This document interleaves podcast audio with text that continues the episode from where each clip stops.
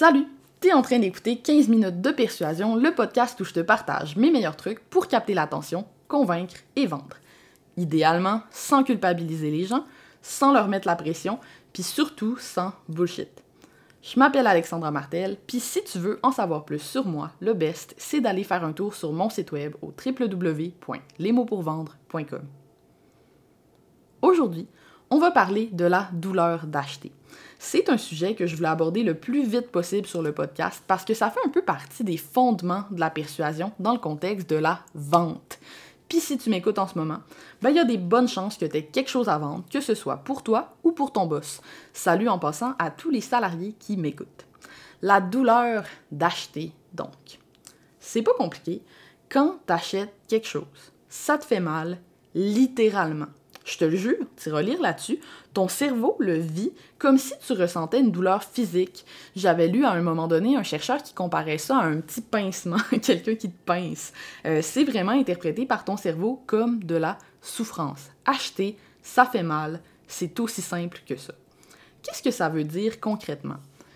Ben, ça veut dire qu'une bonne partie de la job d'un marketeur, d'un vendeur ou d'un entrepreneur, c'est de réduire au maximum la douleur d'acheter. Moins ton client a mal quand il dépense ses précieux dollars pour obtenir ton produit ou ton service, plus tu vas avoir de la facilité à faire des ventes. Puis ça tombe bien parce que dans l'épisode d'aujourd'hui, ben, je vais t'enseigner toutes sortes de trucs pour y arriver.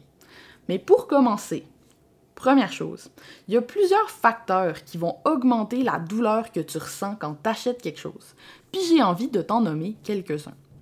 Facteur numéro 1, quand tu as l'impression que le prix est injuste. Ben oui, c'est logique, c'est juste du gros bon sens, euh, tu vas me dire, mais personne aime ça, se faire avoir. Tu sais, quand t'es un peu public captif, par exemple, t'es obligé de payer ta bière cheap le double du prix parce que t'es dans un festival, ben t'as beau te dire « Ah, j'ai pas le choix, j'ai vraiment le coup d'une bière, je suis dans un festival », ça te fait plus mal, tu ressens plus de douleur parce que le prix te paraît injuste. Euh, c'est donc vraiment important que tes clients sentent que tes prix sont justes, que, que, tu, que tu donnes vraiment la valeur euh, que tu prétends offrir. Numéro 2, deuxième facteur, la confiance. Puis là, je ris parce que dans mes notes, j'ai mis genre trois points d'exclamation. Puis les gens qui me connaissent savent que je ne suis pas friande des points d'exclamation. Mais là, c'est hyper important, la confiance. Quand tu n'as pas confiance en l'entreprise ou la personne qui te vend quelque chose, tu ressens plus de souffrance.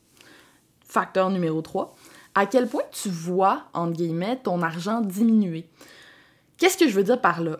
Euh, en fait, plus ton argent est tangible, plus ça te fait mal de le voir partir. Par exemple, si tu payes cash, tu ressens plus de douleur que si tu payes par carte de crédit parce que tu vois l'argent quitter tes mains, littéralement sous tes yeux, euh, et ça, ça augmente la douleur d'acheter. Facteur numéro 4, le timing du paiement. À ne pas négliger, plus tu payes longtemps après avoir reçu le produit ou service, plus tu souffres. Bon, évidemment, si la douleur d'acheter est trop grande, qu'est-ce qui va se passer? Les gens n'achèteront pas. En fait, ils vont trop anticiper la douleur et ils ne vont pas passer par-dessus, ils vont pas passer à l'action. C'est donc hyper important de jouer sur ces facteurs-là pour essayer de rendre l'expérience d'achat la moins douloureuse possible pour tes clients. La bonne nouvelle, c'est que tu peux employer toutes sortes de stratégies pour faire ça. Puis je vais t'en présenter quelques-unes dans les prochaines minutes. Mais juste avant, je veux qu'on fasse une petite parenthèse, puis qu'on parle des casinos. Puis là, ben, j'ai une confession à te faire, je suis encore jamais allée au casino. Euh, puis ce qui est drôle, c'est que j'ai vraiment beaucoup lu sur les casinos. Euh, j'ai lu sur les casinos davantage que la, personne moyenne, disons. Euh, pourquoi? Parce que un casino, c'est conçu de A à Z pour nous faire dépenser le plus d'argent possible. Puis ça, pour quelqu'un qui geek la persuasion comme moi, c'est fascinant.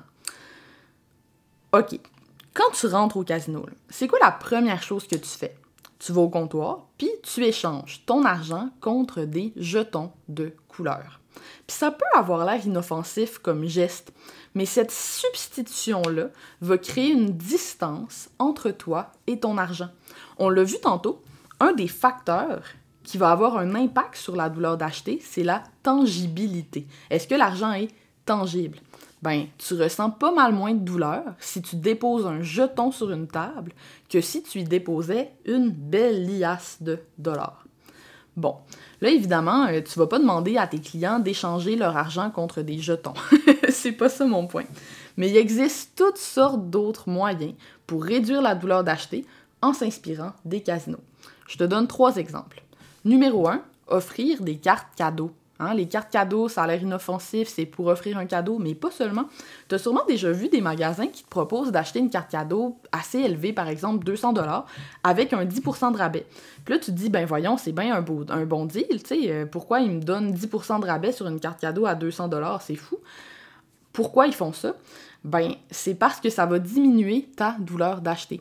Ils savent très bien que tu vas dépenser le 200 pièces plus rapidement puis plus facilement s'il est dans une carte cadeau que s'il est dans ton portefeuille. Deuxième technique de marketing qu'on voit bien, bien, bien souvent, proposer aux gens de prépayer des crédits échangeables dans ta boutique. Euh, c'est une stratégie qui est entre autres utilisée par Creative Market. Si j'ai des graphistes qui m'écoutent, ils connaissent sûrement ce site web-là. Euh, ça fonctionne un peu trop bien sur moi. L'idée sur ce site-là, c'est que tu peux payer euh, par carte de crédit ou par PayPal comme partout, ou tu peux acheter des crédits Creative Market. Puis ce qui arrive quand tu achètes des crédits, c'est que tu as encore là un rabais, je pense c'est 10 ou 15 euh, du coup, ben, on finit tout le temps par acheter des crédits euh, pour sauver de l'argent, mais on finit par dépenser plus parce que ces crédits-là sont intangibles et on a plus envie de les dépenser. Troisième technique, les cartes magnétiques ou les bracelets. Euh, ça, c'est plus pour les, les, les magasins physiques ou les, endroits physiques. On voit ça beaucoup dans les spas, les resorts, puis il paraît à Disney. Encore là, je suis jamais allée à Disney, mais c'est une cliente qui m'a raconté ça. Anyway, euh, je m'égare. Les gens, ils aiment ça. Pourquoi? Euh, le principe, c'est que tu as un petit bracelet ou une carte ou peu importe sur laquelle tu télécharges de l'argent avant de commencer ton expérience, que ce soit au spa, que ce soit à Disney, peu importe. Puis les gens, ils aiment ça parce qu'ils n'ont pas besoin de traîner leur portefeuille partout. Les entreprises, par exemple, ils aiment ça aussi parce que les gens vont dépenser plus. Le fait que l'argent soit sur le bracelet, même si tu sais qu'ils vont te redonner l'argent que tu n'as pas dépensé, par exemple, va faire en sorte que tu vas avoir tendance euh, à acheter beaucoup plus de choses. En fait, juste donner la possibilité de payer par carte de crédit ou avec PayPal ou avec Apple Pay, ça crée une distance qui fait dépenser davantage.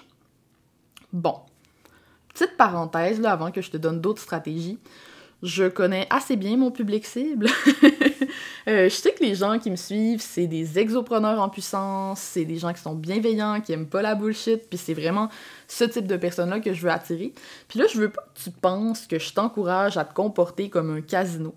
Les trucs que je te donne, je t'invite à les utiliser aussi dans ta vie de consommateur. Puis quand tu les utilises dans ta vie d'entrepreneur, de vendeur, de marketeur, ben de le faire avec discernement. Il y a un truc que je veux que tu réalises. Quand tu diminues la douleur d'acheter pour tes clients potentiels, par exemple en faisant des crédits avec une carte cadeau, peu importe, tu transformes radicalement le regard que tes clients vont poser sur ton offre. Ils vont être beaucoup moins préoccupés par le prix, puis ça, ben qu'est-ce que ça fait? Ça fait qu'ils sont beaucoup plus préoccupés par la valeur que tu as à offrir. Puis ça, ben c'est pas forcément une mauvaise chose si c'est entre de bonnes mains.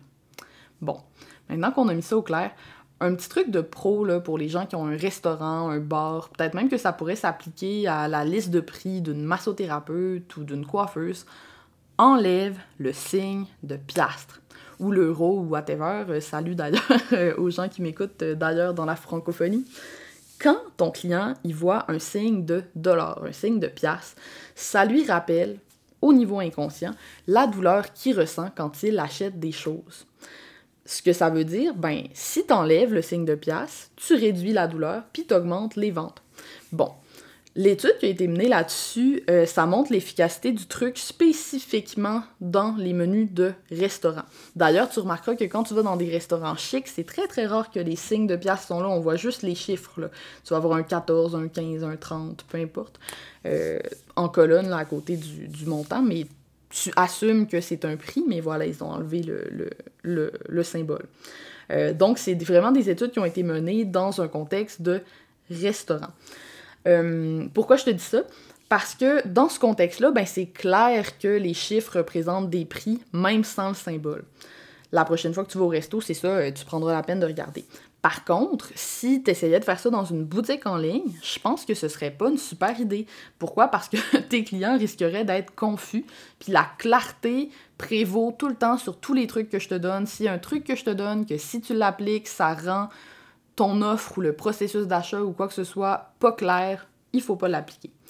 Mais bon, heureusement, ben il y en a plein d'autres, des trucs pour réduire la douleur d'acheter. Tiens, je vais en donner un pour les boutiques en ligne. Si t'offres jamais de rabais, OK? Si tu as une boutique plutôt de luxe ou tu as décidé dans ta stratégie que tu allais offrir très rarement des promotions, s'il te plaît, enlève le champ pour les codes promo de ton formulaire de paiement sérieux, vas-y tout de suite, fais pause ou fais-le pendant que tu m'écoutes.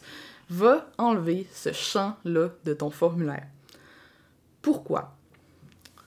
Parce que le simple fait de voir le champ pour le code promo peut générer de la douleur pour ton acheteur.